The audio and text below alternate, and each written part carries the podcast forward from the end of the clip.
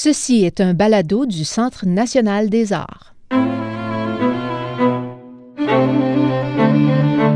Consultez d'autres fascinants fichiers balado sur les arts de la scène au baladocna.ca ou abonnez-vous gratuitement sur iTunes sous la rubrique Centre national des arts.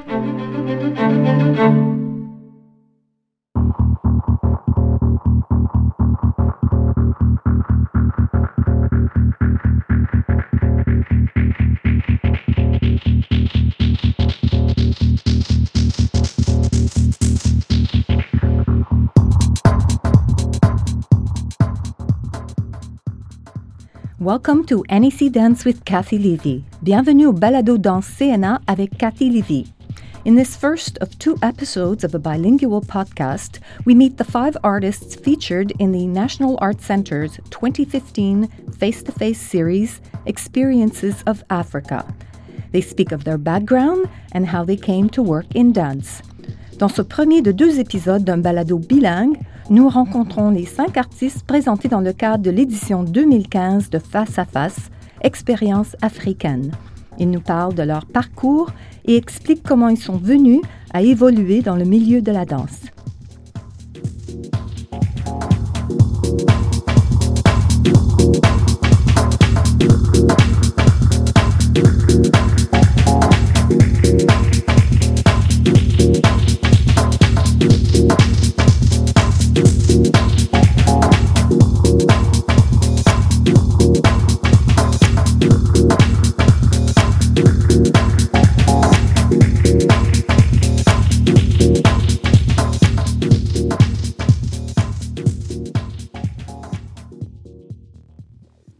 So, hello everybody. Hello. Welcome. Bienvenue. bienvenue, bienvenue. Merci. That's good. so I'm I'm so pleased that uh, we've had an opportunity to invite you all here for our third edition of Face to Face to show our audience a bit about some of the tendances uh, from different African choreographers. Je suis vraiment contente qu'on a invité tout le monde pour être ici pour le face à face, pour montrer à nos spectateurs un peu euh, des, des, tendances de les, les chorégraphies contemporaines d'Afrique. Alors, je vais prendre un um, moment juste pour, euh, pour, te, pour, vous donner une chance d'introduire euh, un, un, à la fois. On va commencer avec Bienvenue Basé de Burkina Faso. Bienvenue, est-ce que vous pouvez juste euh, dire un peu... Je ne peux pas parler français quand je suis... ouais. Bienvenue. Can you just tell us a little bit about you and your background and uh, a little bit uh, de votre histoire avec euh, la danse. Oui. Euh, moi, je m'appelle Bienvenu Bazier. Euh, je, co-dirige une compagnie qui s'appelle Auguste Bienvenu et qui est créée en 2000. Mais avant ça, j'ai eu une formation au sein d'une troupe polyvalente qui accueillait des, des jeunes ados et à la formation artistique, donc pluridisciplinaire. Donc j'ai eu la chance de euh, de faire du théâtre, de la musique, de toucher à des instruments, mais aussi euh, de danser des danses euh, du terroir, donc traditionnelles du Burkina Faso, avant de rencontrer la danse contemporaine, donc amenée par les, les, aînés dans les années 90 au Burkina Faso. Et donc, je me suis intéressé à, à, à cet art. Euh, voilà, j'ai eu envie d'exprimer mes idées, envie d'exprimer euh, des choses qui, qui, me tiennent à cœur à travers le corps. Et c'est comme ça que je me suis euh, retrouvé. Donc, j'ai eu un parcours de, une formation de huit ans au sein de cette troupe, euh, où justement j'ai pu quand même me nourrir de, euh, de ces différentes disciplines artistiques. OK. Et c'est quoi la danse traditionnelle de Burkina Faso? Est-ce que tu peux décrire ça? Oui, les danses traditionnelles, euh, il faut dire que le Burkina est un pays qui a une euh, soixantaine d'ethnies. Euh, et chaque ethnie a une danse avec euh, une musique qui, qui, qui, va avec. Donc c'est un patrimoine très riche. donc je peux citer entre autres le Warba, qui est une danse des Moussés, qui se danse beaucoup en déhanchement, donc au niveau du bassin. On utilise beaucoup le bassin, euh, la danse gourmatier où on utilise beaucoup plus le bus, donc euh, dans un mouvement assez euh, rapide et saccadé. et la danse Gurunsi, parce que je suis Gurunsi. Donc, j'aimerais bien noter la danse Gurunsi où il y a tout déploiement du, du, corps, donc des jambes jusqu'au bras. Et voilà, pour ne citer que, que ces danses. Donc, pour dire qu'il y a quand même plus d'une soixantaine de, de, danses, de musiques qui vont avec. et que ben, j'ai appris ce que je pouvais apprendre comme danse. Merci beaucoup. Ensuite, pas un Africain, mais quelqu'un qui est vraiment influencé par Afrique, our wonderful uh, Toronto colleague. Would you like to introduce yourself and talk about uh, how you became part of this project? Sure. My name is Jennifer Dallas, and um, I live and work in Toronto. Um, and I have a company, Kemi Contemporary Dance Projects. And I came to work with Bienvenue by way of uh, Nigeria. Um, after I graduated from Toronto Dance Theatre, I became curious about uh, dance uh, starting in Europe and then uh, gradually led me to West Africa. And Bienvenue and I met in Lagos in 2009 and, um, and started working together a little bit at a time. And then we made t- two works together. So the work in this program is the second of two works. Didn't I hear that, in fact, you met at a festival in Lagos that Qudus uh, Onikeku, it's who's true. also part of our face to face series. How did that all come about? Um, the festival director is Adedayo Liadi. Uh, True Festa is the name of the festival, and um, and there are several dancers that uh, that were there at the time, and yeah, so we we met and. Mm-hmm. It's worth mentioning that this um, project that the two of you are doing, which includes a solo of Bienvenue and the duet that you've created together, uh, is both here at Face to Face, but also touring quite extensively uh, through Quebec and Ontario, which is fantastic. Thank you. Yep.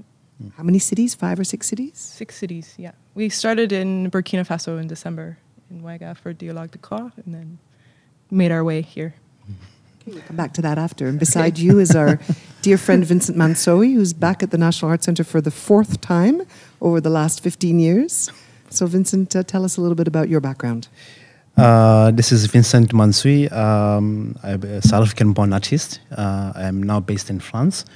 Um, I started dancing uh, uh traditional dance uh, in South Africa uh, with my family, which what we call the shaman dance. Um, and then after that, I kind of like did the Michael Jackson copycat. uh, that was my uh, my beginning of, uh, uh, of, of kind of like a different dance uh, besides like traditional dance, and my formal training was with moving into dance in 1990, and I was trained by a mentor Sylvia Glasser in, in, in Johannesburg, South Africa and uh, from, since then I was uh, very curious in uh, different styles of techniques and where I studied uh, uh, martial arts uh, in Australia and the Balinese dance and Indian classical dance. but my formal training is a Graham technique. that's where I come from, and obviously I did other formation, which is more of uh, Laban notation and uh, um, jazz and uh, of course contemporary. And the traditional dance, of course, has been the strongest element into into my work. Uh, and uh, today, of course, I, I am based now in France, and where I have my own company, uh, we I where I do obviously both uh, the solo work and uh, the company work. Thank you, Vincent. Mm-hmm. And beside you is Qudus Onikeku from Nigeria. Hello, Qudus. We're just starting with uh, giving a bit of a background and a little bit about your history and how you came into the world of dance. Okay, I, I think for me, it started even before I was aware of it. Um, when I was about five, I started uh, by by doing acrobatics. I saw a particular guy in my primary school then, a random guy, just did just a flip, and it wasn't it wasn't like the first time I saw someone did a flip, but I think it was the first time I saw someone in my own space of of of reality. You know, like it's actually possible. Somebody like me can actually do it. So I started uh, using that as a as a way to start practicing on my own and, and trying to do some accumulations of, of acrobatics prowess. And um, for me, I, I always relate that to my first um, a need for corporal expression, and and um, I don't know why that struck with me. So from five until like until like thirteen, I was doing more of that, and um, at thirteen, I I was invited into a to join the the dance um, group in the secondary school, uh, but mostly because I was an acrobat. So I never knew I was interested in dance until I got into that, and and that really like changed everything for me. It, it took everything away from me. I used to be a very brilliant science student, and and that was the end of it. dance took away everything afterwards. I immediately I knew that I was not going to be an engineer and I was not going to be a mathematician or whatever. There's, al- there's always time. You are, there's always time. so I, I, I, immediately I, I followed that that that dream. Uh, when I left high school, then I went on to the National Theatre in Nigeria at that time in Lagos, um, where there are a lot of a lot of we call it troops. You know, you know, it's it's, it's not something very formal but for us, it was the only avenue for you to to, to, to develop in, in the dance. Um, you go join one troupe or the other, and this troupe, of course, acts like a kind of repertoire troupe, where they they do different kind of dances for shows and things like that. But at the same time, they teach you how, how, how to how to dance, and so for me, I started more like uh, like uh, with traditional dances, and um, but very quickly, I because I joined, I was also um, uh, admitted into the Lagos State Council for Arts and Culture, which is like which is like what you call the Ballet National. But now because Lagos is another, it's a big city, so each city in Nigeria has their own away from the national ballet. Um, so I was part of the Lagos State one. I was 16. I was 16 then. And um, that afforded me the opportunity to learn traditional dances from various parts of Nigeria uh, which was a very good, um, interesting uh, opportunity for me because that was the last time I, I was really into something purely traditional. But of course, I spent seven months there, mostly because, I mean, I can only make you understand what seven months means because the people I left there in 2001, they're still there now. Mm. So you can imagine what seven months means in that what what made me leave is exactly was because in like three or four months I've learned almost all the dances there. And the remaining three or four months I spent there, we were repeating the same thing. I'm like, uh, when are we going to do something else? so quickly I knew that I had to leave. And uh, because we were playing football and, and, and, playing draft, and I was like, no, this is not why I'm here. And uh, that was when contemporary dance started getting my my interest because at least with this one, I have the opportunity to create new works again and again and again. And um, so I went into tr- contemporary dance. Then, of course, I've, I was also very good in hip hop at that time. And um, very quickly, I got this. Um, I got this international thing going on from the age of 17. And all of that was happening at the same time until I was like 20 when I started working with a choreographer in, in France called Heddy Maalem. Uh, with Heddy, um, it was an entirely new world because um, Heddy was not a dancer, uh, but he was a choreographer. And what was really interesting about working with Heddy is that because he wasn't a dancer himself, he talked you through doing things with your own body. And so he only gives you the opportunity to find yourself in, in, in the choreography. So it's like, uh, even if it's working with 14 dancers, it's usually like 14 solos working together. So for me, I really loved the way he was working, and um, it has a lot of um, impact in my in my in my journey as a dancer, uh, because eventually my solo career grew out of out of working with him. It's like I was working with him, but at the same time I was building my own solo career. And um, what else can I say? So at the age of 23, I decided to go to school.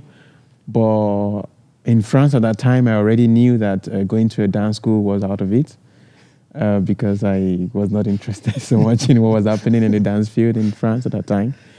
So I went to a circus art school. And also because I said uh, acrobatics was what started for me. Then eventually I went to a circus school where I now merge uh, this thing with acrobatics and dance together. And um, immediately I left there in 2009, I started a solo career, um, which is gradually what is what I've, st- I've been pushing. I've been creating solo works since then. Many things to come back to, and what uh, what many of you have said. I'm just going to move on to our uh, our other guest, our last guest on the to the right of you, Faustin. Welcome. Can you uh, introduce yourself and, like the others, tell us a little bit about your background and how you came to be working and um, performing in this field? Okay, my name is Faustin Linyekula. Um, I was born in northeastern Zaire in 1974, and I never dreamt of becoming an artist, really, because while growing up there, there were no examples around me of people who were doing arts professionally. Even though Kisangani, where I grew up, uh, is was then because now we don't have the most recent statistics, but it was considered like the third largest city in the country, and but and with one of the three main universities in the country, but um, the arts circle in that city never um, broke into a professional level. So it was mainly like amateurs, but in a very good sense of the word, in that it's people who love um, theater or literature and who start like you know sharing that love of literature and theater because it was mainly those two forms, and so yeah, I must say that I was dreaming of going to law school and, mm-hmm. you know, but later on it was like law and conservation biology because I started really getting interested in, you know, in conservation biology. But when I was like 14, I I started writing like poetry first. It just happened that um, I started writing with a very you know, mm, clear sense of, or rather awareness of what has happened before me. So it was not like just beginning to write and it's like, oh, we're beginning everything anew. But I started writing with the awareness of people like Leopold Sedar Senghor and Aimé Césaire, you know, all the negritude movement, and also of the movement that came after negritude, writers like Soyinka, Chinua Achebe. Um, I wonder sometimes if uh, I don't owe it to my French teacher in school, in high school, because this man uh, was one of those who believed that the ultimate development for any literary journey uh, for a black African is negritude. So that's the summit. We need to reach you know, uh, towards negritude. And so, be like the rebellious teens, um, because uh, it was really like a bunch of us um, beginning to write, were like, no, no, this negritude thing is is nothing. We need something else, and that's how, like, discovering Soyinka's uh, stance on negritude. Like, yeah, he he said something like, "The tiger doesn't go around proclaiming its tigritude." You know, for instance, it pounces on uh, on its prey, and everyone knows that it's a tiger. So just that was like, oh yes, I'm a tiger. So for me, I'm not a, a negritude boy. I'm a tigritude boy. That kind of thing. So that helped us or helped me develop like, like a critical uh, relationship to work very early on. I don't know, you know, um, how much you know um, understanding intellectually I had of you know then, but at least from the uh, very beginning, there was this sense of like, I don't want to go in this direction. and uh, this is what appeals to me, and like a, pos- a historical positioning, really from the very beginning. Uh, it's just happened that when I finished high school in '91, I could not go to university because all of them were closed.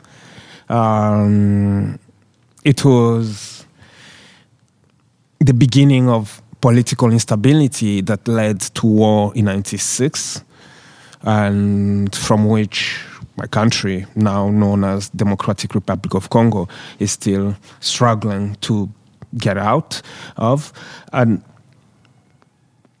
and with the beginning you know, of that political instability um, one of the things that happened was that mobutu who was then leader, decided to close down all universities because that was one of the hotbeds of protest against the regime. And, and so rather than staying at home with friends, we decided that we'll start a theater troupe.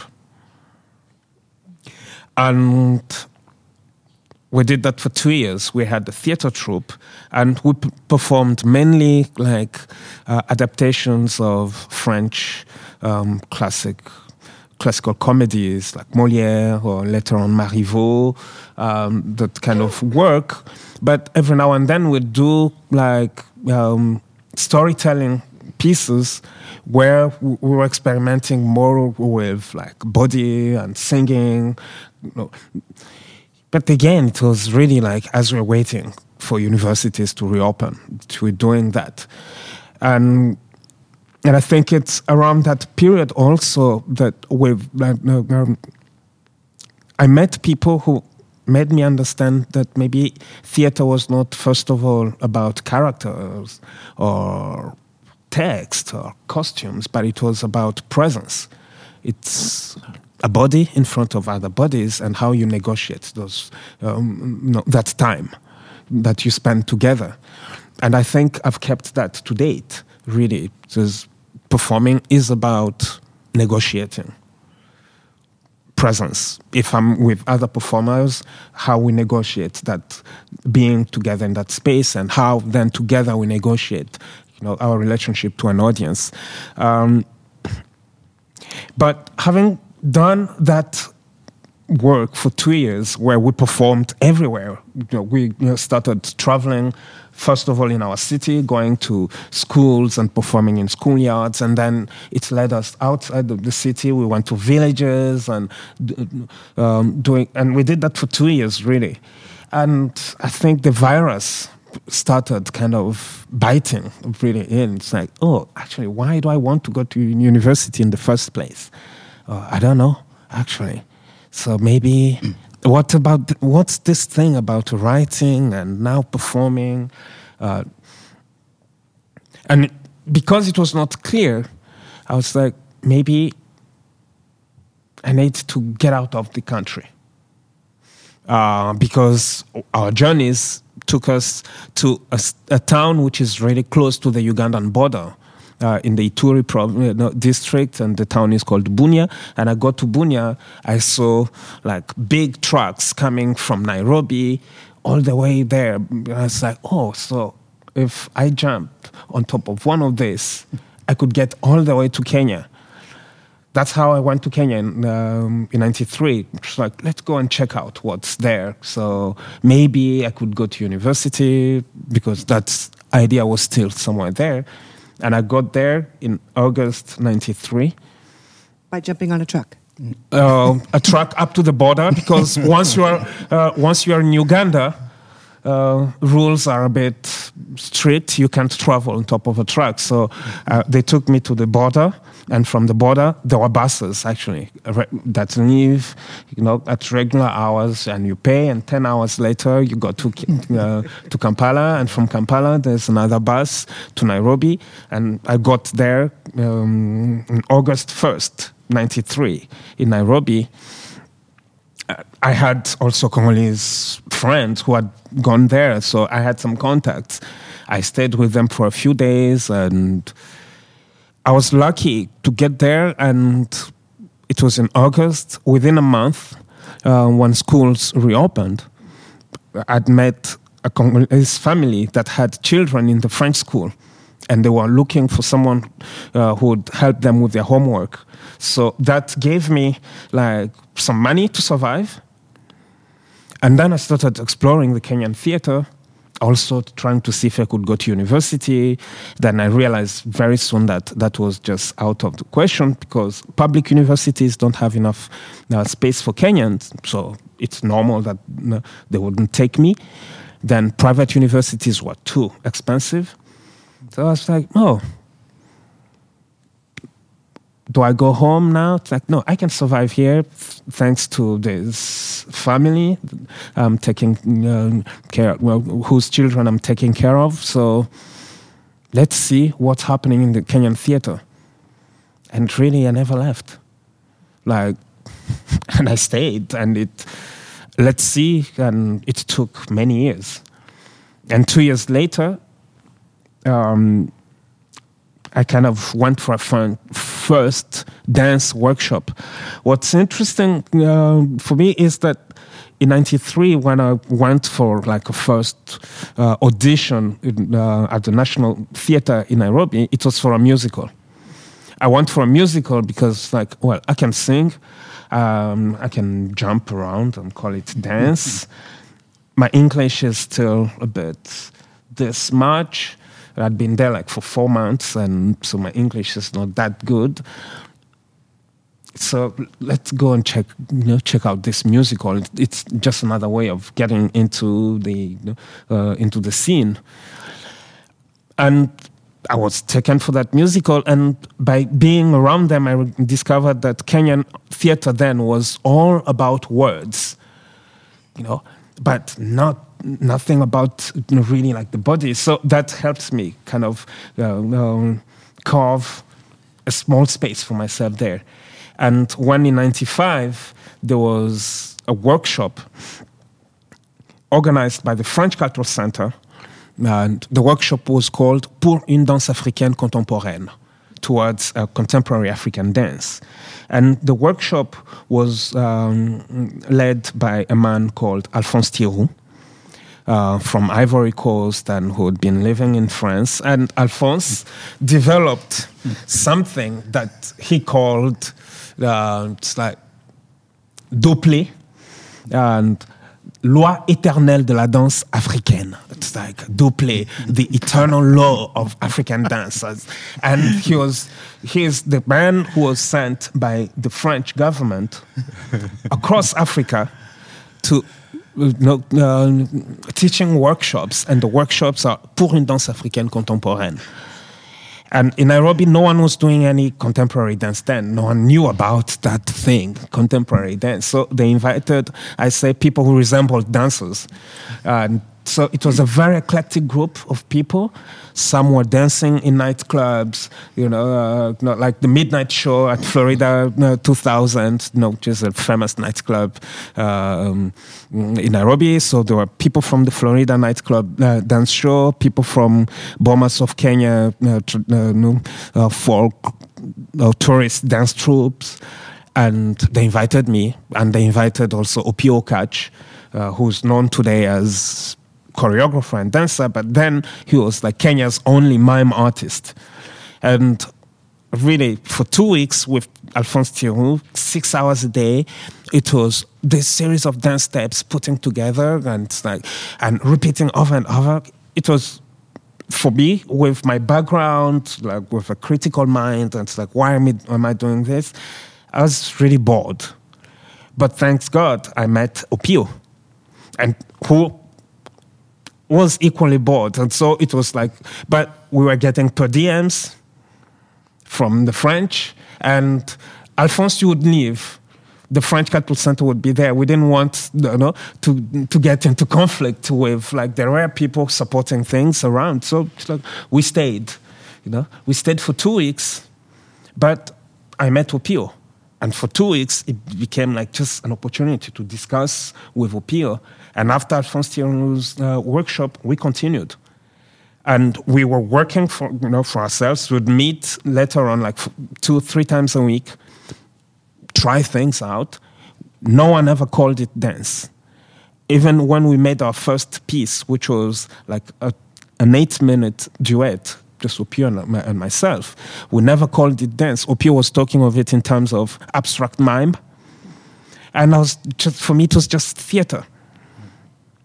And when we developed it into a trio later on, and it became like a full length work, and it was taken for the African choreographic encounters in Angola uh, in '98.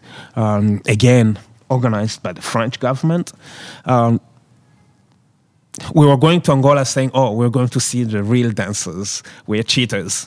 And we got there and we won a prize, and it opened doors for us for festivals in Europe. So it's like, oh, so if this work uh, is accepted under the label dance, then it's dance. For a long time, I really had a problem calling myself a dancer. It's, uh, I believe in rites of passage, really, and it's like I didn't go through this. How can I call myself dancer? But today, yeah, I think my back uh, has suffered enough. You know, I've graduated. I've taken myself through that. Yeah, it's fascinating to listen to each of your stories, uh, and we could spend hours talking to each of you. And of course, some of the recurring themes, the the connection to the traditional movement or other kinds of movement besides what maybe in a Western context we call contemporary dance, but also this influence of the French institutes, the French governments in um, deciding for whatever reasons that they were going to um, bridge some gaps between dancers, choreographers, movement artists in various African countries and the Western presenters and, and uh, programmers. I mean, certainly our experience is often discovering some of your works through festivals and some of these rencontres that you talk about. But also, each of you have done some incredible work back in your own countries. And I wondered if we could, um, come back to the French, but I wondered if you could each take a moment, prendre un moment pour décrire qu'est-ce que vous faites chez vous avec les centres que vous avez créés, avec le commitment que vous avez pour euh, vos pays, même après peut-être une, euh, une, euh, une, carrière un peu plus internationale et tourner, danser pour d'autres compagnies, mais vous avez retourné chacun pour travailler aussi chez vous. Euh, c'est mes impressions. Alors, peut-être on peut commencer euh, avec Vincent ou avec Vincent. Do you want to start just to talk about what that means to also be part of the country that you came from and the work that you do to continue that connection uh, with South Africa in your case? Uh, I mean, personally, I mean, now, of course, I'm now based in France and uh, uh I have my own company, uh, which is slowly developing. Um, and you know, I, I, I usually obviously go back to South Africa at least twice a year uh, to maintain the relationship between uh, uh, some of the companies that I've, I've worked with more closely with moving into dance uh, because this is where I was trained. Um, but then again, also um, you know, traditionally to be more uh, in contact with uh, my family because this is where I, I began my movement journey. Uh, traditionally. So, uh, and, and, and that, of course, you know, this relationship between uh, uh the two uh, families is, is something that, you know, I, I try to maintain as much as possible and to try to make sure that uh, uh, whatever you know this knowledge that I've learned throughout these years uh, from South Africa, uh, to try to pass on you know to to other dancers uh, uh, wherever I go. So and and you know I I've been quite fortunate. I think that. Um, I've met, you know, a lot of dancers from Africa, from from from Europe, from Asia, and uh, and and we, have crossed paths uh, a lot uh, with, with and with uh, um, Qudus and a little bit with uh, Bienvenue. So and, and and that you know I think itself uh, to try to even though we don't have that opportunity a lot to really collaborate between ourselves, but just the means of crossing uh, the paths, uh, it shows that you know th- there is some some bit of, of connection, uh, whether it's traditional or contemporary. Um, you know, it's, it's, something that you know I think for me uh, I try to maintain, and even though it's, it's a little bit hard, uh, unfortunately I don't have a center uh, in, in, either in South Africa or in France. Uh, but I, uh, I'm very much more open to the idea of uh, you know sharing with other artists as much as possible.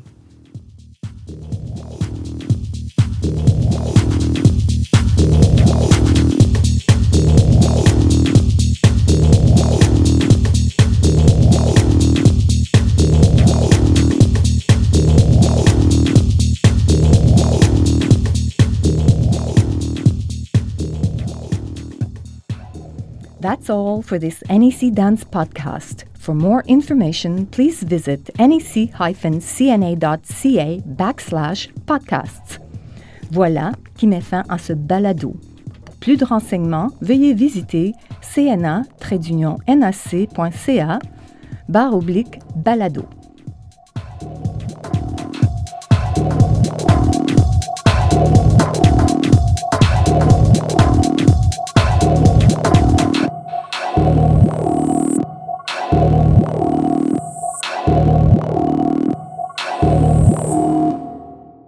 Ce balado du Centre national des arts a été enregistré à Ottawa par l'équipe des nouveaux médias du CNA. Écrivez-nous à baladocna.gmail.com. Vos commentaires et vos questions sont pour nous très précieux. N'oubliez pas, consultez le site web baladocna.ca pour voir d'autres fascinants fichiers balado du CNA ou abonnez-vous gratuitement sur iTunes sous la rubrique Centre national des arts. Le Centre national des arts du Canada vous dit à la prochaine.